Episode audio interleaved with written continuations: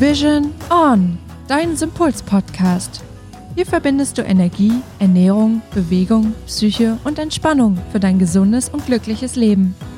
Moin ihr Lieben, willkommen zu unserem ersten Teil der neuen Podcast-Folge. Heute etwas ganz Besonderes, denn an meiner Seite sitzt die liebe Rumi. Der ein oder andere von euch wird sie vielleicht kennen, denn sie hat die Bilder für unsere Website geshootet. Und sie hat natürlich auch noch viele, viele andere eigene Projekte, unter anderem das Projekt The Pure Project. Dabei geht es auch um das Thema Selbstliebe und darum soll es in dieser Podcast-Folge auch gehen. Also seid gespannt und bis gleich. Moin, hier ist Hannes. Hallo, hier ist Romy. Romy, meine Liebe, ich habe es gerade schon angekündigt. Ich bin einfach mega gespannt auf das, was wir zwei heute besprechen und super happy, dass äh, du heute hier bist. Ähm, Vielen Dank vorne, für die Einladung. Ja, lieben gern. Erst einmal vorneweg zum Einstieg. Ähm, was bedeutet Selbstliebe eigentlich für dich? Ähm, steigen wir gleich ganz tief ein. Ähm, Selbstliebe wird von vielen heutzutage mit, mit Narzissmus verwechselt. Ähm, die meisten sind wahrscheinlich damit aufgewachsen, Eigenlob stinkt. Und heute geht der Trend ja wieder dahin, nee, das tut uns ganz gut, ähm, wenn wir nicht nur hart zu uns sind. Also für mich hat Selbstliebe einfach damit zu tun, nicht immer ganz doll hart zu sich zu sein, sondern einfach positiv und nett zu sich zu sein, so wie zu einer Freundin oder zu einem Freund. Und ähm, ja, einfach nachsichtig auch zu sein und nicht so hart, so hohe Maßstäbe anzusetzen. Also ich finde, so hört sich Selbstliebe sehr schön an. Ich ja. möchte auch ganz kurz nochmal zu dem Thema Narzissmus einhaken, denn mhm. was viele sicherlich auch vergessen ist, dass wir alle im Kindesalter total narzisstisch veranlagt ja. waren, mhm. denn es ging immer nur um uns. Wenn wir was wollten, haben wir geschrien und unsere Eltern haben halt gemacht. Und diese narzisstischen Züge, das beschreiben auch sehr viele Psychologen in ihren Büchern, die wir dort eben haben, das sind ja narzisstische Züge, die uns das Überleben sichern. Die brauchen wir auch. Ohne das würden wir unser jetziges Alter gar nicht erreichen. Und sie haben aber gesagt, im Laufe des Erwachsenwerdens oder des Verlassen des Kindesalters legen wir dann diese narzisstischen Züge ab, weil wir halt lernen, weil wir unsere Grenzen austesten und weil wir dann natürlich im besten Falle von unserem Umfeld gezeigt bekommen, wie weit wir unsere Grenzen eben ausdehnen dürfen und ab wann wir sie zu weit aussehen und vielleicht andere Leute damit zu sehr einschränken in ihrem Sein. Und äh, das ist halt ein ganz wichtiger Prozess. Das bedeutet aber, dass der narzisstische Begriff von Grund auf gar kein schlechter ist, sondern er gehört genauso zum Leben mit dazu, wie alle anderen Dinge auch. Und so wie Narzissmus im, im Kindesalter überlebenswichtig ist, ist auch Selbstliebe im Erwachsenenleben überlebenswichtig. Du sagst es. Und damit würde ich direkt zu deinem Projekt kommen, nämlich The Pure Project. Mhm. Der ein oder andere von euch hat es vielleicht schon gegoogelt und ist auf die, es gibt eine eigene Website dafür, ne? Es ist eine Unterseite auf der Webseite. Also das gibt ein Menü im Punkt, da findet man das, worum es geht und die ganzen Frauen, die Botschafterinnen sind. Alles klar. Für die, die den Link vielleicht noch nicht gefunden haben, erklär doch nochmal ganz kurz, worum es sich dabei handelt. Ähm, bei Pure the Project ist, also ich bin Fotografin und ähm, arbeite mit ganz, ganz vielen Frauen zusammen ähm, und habe da dann einfach irgendwann festgestellt, wenn man so ein Vorgespräch hat und sagt, worum geht's eigentlich, was für Bilder möchtest du und so weiter, kommt bei den allermeisten innerhalb von den ersten fünf Minuten, du, aber ich bin nicht fotogen und ich, ich ne, mag das nicht. Was ich ganz oft gehört habe, das ist schlimmer als Zahnarzt fotografiert zu werden. Okay. Ähm, also so ganz, ganz viel Kritik an sich selber. Und also es ist nicht so, als würde ich das nicht kennen, dass jeder kennt Bilder von sich, wo er denkt, okay, kannst du löschen. Ähm, und ich verstehe das auch, dass nicht jeder gern fotografiert wird. Man steht da so ganz doll im Mittelpunkt und will irgendwie gut aussehen. Und da dachte ich aber irgendwann so, das ist krass, dass mir das exakt jede Frau sagt. Männer haben das auch, die haben das aber mit anderen Themen und nicht ganz so doll. Und da habe ich dann irgendwann gesagt, okay, das kann ja nicht sein, da müssen wir was machen. Und so entstand dann Pure the Project. Ähm, dort fotografiere ich Frauen ungeschminkt vor einem dunklen Hintergrund. Sind Schwarz-Weiß-Bilder und die werden auch nicht retuschiert. Also die Gesichter der Frauen, da wird nichts mehr hinterher gemacht. Da wird kein Pickel weggemacht, keine Augenringe weggemacht nichts. Die Frauen sehen so aus. Also wirklich in dem Sinne die Pur. absolute Wahrheit. Ja. Und wenn du, also ich stelle mir das gerade vor, wenn ich jetzt ähm, da sitzen würde vor dieser schwarzen Wand und wüsste, alles klar, klar, ich wird ausgelöst und das, was da festgehalten wird, das bin ich. Und es gibt auch, in dem, in dem Moment gibt es auch für die Psyche oder für den Verstand keinen Moment auszuweichen. Ich bin dann tatsächlich mit mir und meinem Sein konfrontiert. Ich stelle mir das für den einen oder anderen schon schwierig vor, weil ich glaube, es gibt wenige Leute, die sich auch so bewusst wahrnehmen und vielleicht ganz genau wissen, wie sie eigentlich aussehen und wer sie eigentlich sind. Vielleicht, weil sie auch gar nicht so genau hingucken wollen. Wie hat sich das bei dir bemerkbar gemacht? Was, wie war die Reaktion der Frauen, als es dann hieß, okay, jetzt ist es soweit? Ähm, also erstmal muss man dazu sagen, dass ich am Anfang eine unheimlich krasse Resonanz hatte. Damit habe ich überhaupt nicht gerechnet. Also ich habe gedacht, ja, das ist ein ganz nettes Projekt und mir, also die haben mir so krass die Hütte eingerannt. Ähm, es ist also offensichtlich ein Zeitpunkt, wo viele Frauen sich mit dem Thema auseinandersetzen und sagen, Mensch, das ist was Schönes grundsätzlich. Ähm, was glaubst du, woran das liegt, dass, das, dass dieses Thema jetzt gerade in den Fokus gerutscht ist? Ja, es gibt ja diese Body Positivity Bewegungen und so weiter. Also in den Medien wird ja jetzt viel mehr auch danach gefragt, wir möchten halt Diversität sehen und nicht nur diese ganz dünnen Models und so. Das gibt's ja schon seit ein paar Jahren und ich glaube, da war das jetzt einfach ein passender Zeitpunkt. Ähm, es gibt ganz viele Meditations-Apps und ganz viel ja, Meditationsbücher, Anleitungen. Es geht um, unheimlich viel um Selbstliebe. Das passt da halt einfach gut in diese in diese Welle mit rein, sag ich mal. Ähm, wenn die Frauen dann hier sitzen, ist es so, dass sie mir vorher einen Fragebogen ausgefüllt haben, ähm, wo sie die Fragen beantworten, was ist Schönheit für dich? Was findest du an dir schön? Was magst du nicht so an dir? Und was glaubst du, warum wir so kritisch mit uns sind? Diese Antworten bis auf was magst du nicht an dir, findest du auch alle dann jeweils bei den Botschafterinnen auf der Webseite. Da sieht man die Antworten alle. Und ähm, was ich nicht mache, ist, dass ich dich da hinsetze und genau diesen Prozess ablaufen lasse, dass du denkst, oh mein Gott, und jetzt kommt da die Kamera, sondern du sitzt da und du bekommst eine siebenminütige Meditation. Ähm, und wenn du dann die Augen aufmachst, dann fotografiere ich. Und dadurch ist das ausgeschaltet. Ich schicke die quasi erst nochmal auf eine Reise, damit eben genau das nicht passiert. Weil das eben auch so ein Ding ist, ich fotografiere normalerweise draußen im Freien oder on location, wie man das so schön neudeutsch sagt, also nicht im Studio, weil ich finde, dass es unheimlich schwierig ist, vor so einer Wand natürlich zu sein, wenn man davon, damit keine Erfahrung hat. Und jetzt mache ich das ja aber in dem Projekt. Und deswegen habe ich einen Weg gesucht, um ja, den Frauen die Möglichkeit zu geben, entspannt zu sein.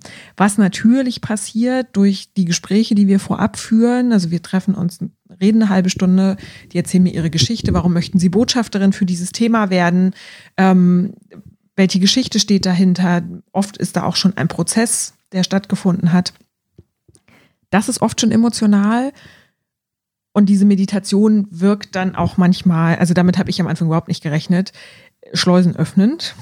Also viele Frauen weinen dann tatsächlich einfach auch. Ähm, das ist auch nicht so ganz ohne, aber das ist eben, es gehört dazu. Und ähm, ich hatte erst eine Frau, wo ich tatsächlich, die hat sich hier im Vorgespräch, hat die so aus den Latschen gehauen, dass ich ihr tatsächlich angeboten habe, zu einem anderen Zeitpunkt die Fotos zu machen, weil ich das verstanden hätte, wenn sie gesagt hätte, sorry, also ich, da musste ich auch das Gespräch verlängern, da kam zum Glück hinten dran keiner mehr, weil, also da haben wir halt auch Themen gestriffen, wo ich gesagt habe, okay, also ähm, die muss ich jetzt mal erzählen lassen. Da kann ich jetzt nicht sagen, okay, und jetzt machen wir die Meditation und jetzt geht's los. Und die hat dann trotzdem gesagt, nee, das ist so, wir machen jetzt die Fotos. Manchmal ist das ja auch so, dass du dich mit deiner Emotion als Frau vielleicht allein fühlst, weil du denkst, das betrifft nur dich und ähm, du bist ähm, da ein Einzelfall, den anderen geht's allen super gut und die haben mit solchen Sachen gar nicht zu kämpfen. Hast du bei deinen Fotosessions, bei den verschiedenen Frauen Emotionen feststellen können, die tatsächlich übergreifend sind? Ja, also eigentlich haben als Grundbasis alle Selbstzweifel. Alle mögen Dinge an sich nicht.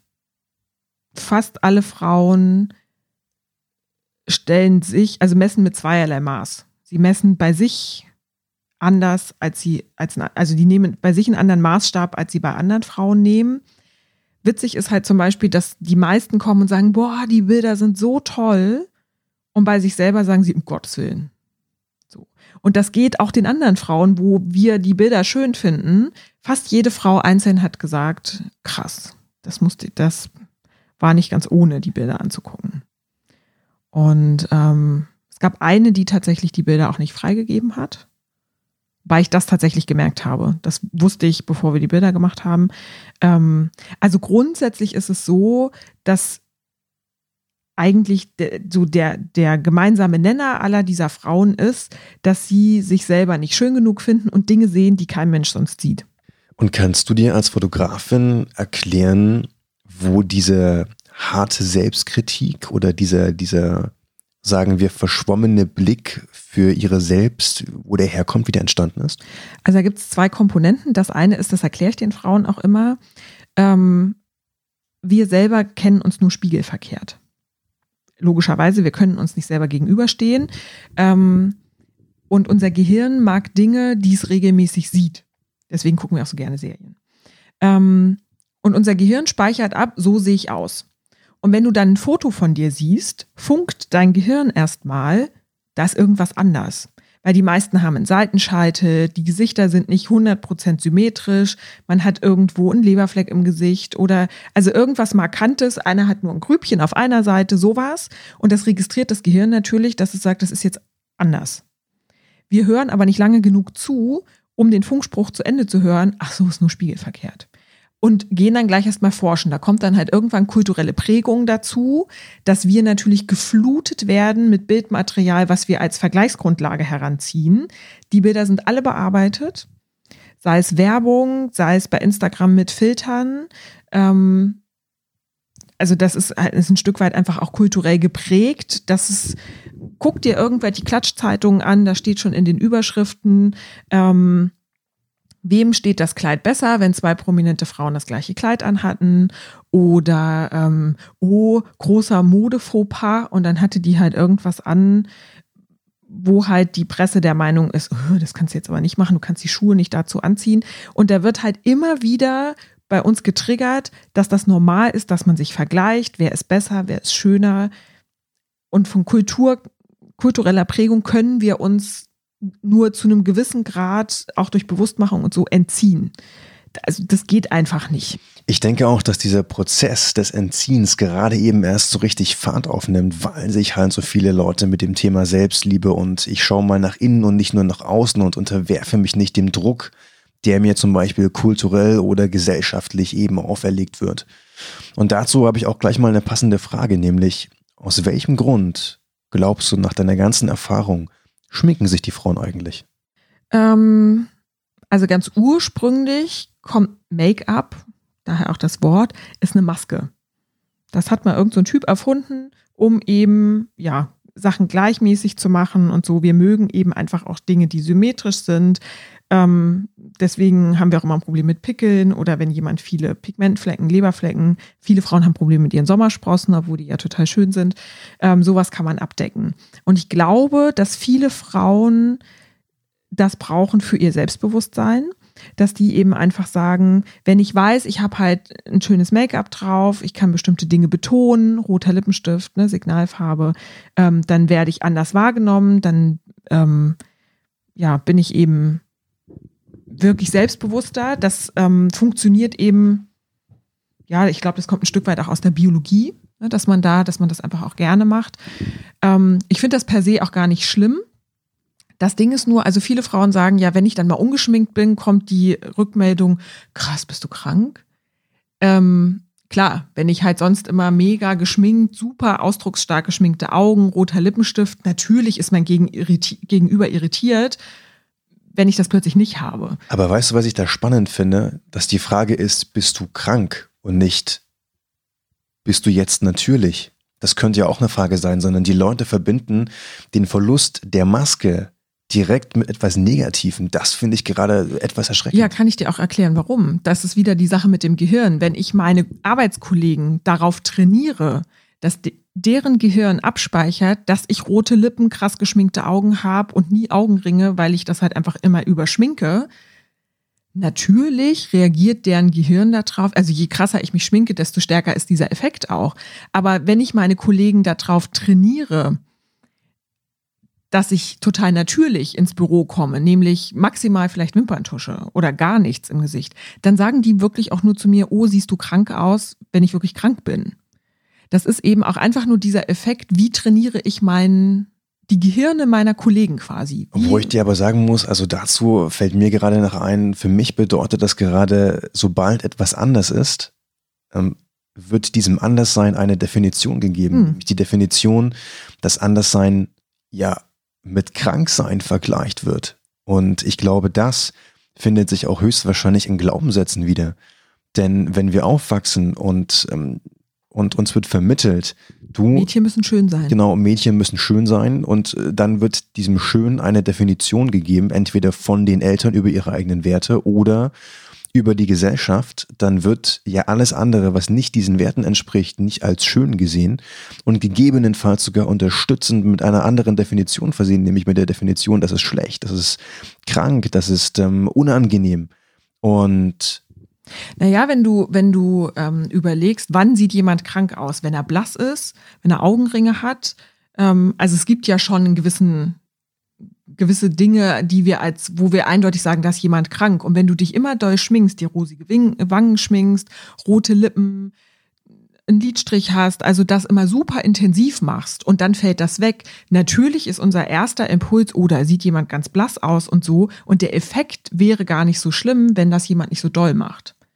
Also wir fördern das quasi, dass der andere kann da gar nichts dafür, dass er so reagiert. Ist aber auch ein sehr spannendes Thema, denn schau mal, wie sehr wir uns darauf fokussiert haben, Krankheit in Ästhetik zu entdecken und nicht im Gefühl, das du hast. Also bei mir ist es zum Beispiel so, wenn ich jemand anderen gegenüberstehe, ohne dass ich ihn jetzt groß muster und mir ganz genau jedes ästhetische Detail von ihm ansehe, kann ich spüren, ob es demjenigen gut geht oder nicht und kann auch, habe auch manchmal das Gefühl, wenn ich Leute einfach neben mir habe, du ganz ehrlich, mit dir stimmt was nicht. Und vielleicht liegt das da auch so ein bisschen, jeder. das macht nicht jeder, aber vielleicht liegt da auch so ein bisschen der Charme drin, dass ähm, die, dass der Fokus weg von der Ästhetik geht, sozusagen das, was wir sehen, nehmen wir als Grundlage für das, was wir daraus schließen, sondern dass wir da eben auch wieder mehr zum Gefühl gehen und sagen, wie fühle ich mich denn, wenn ich vor jemand anderen sitze? Ähm, Habe ich das Gefühl, der ist mit sich im Rein? Habe ich das Gefühl, es, es gibt Dinge, die er nicht ausspricht, die er vielleicht sogar mit Make-up eben überdeckt, aber die ihn extrem zusetzen?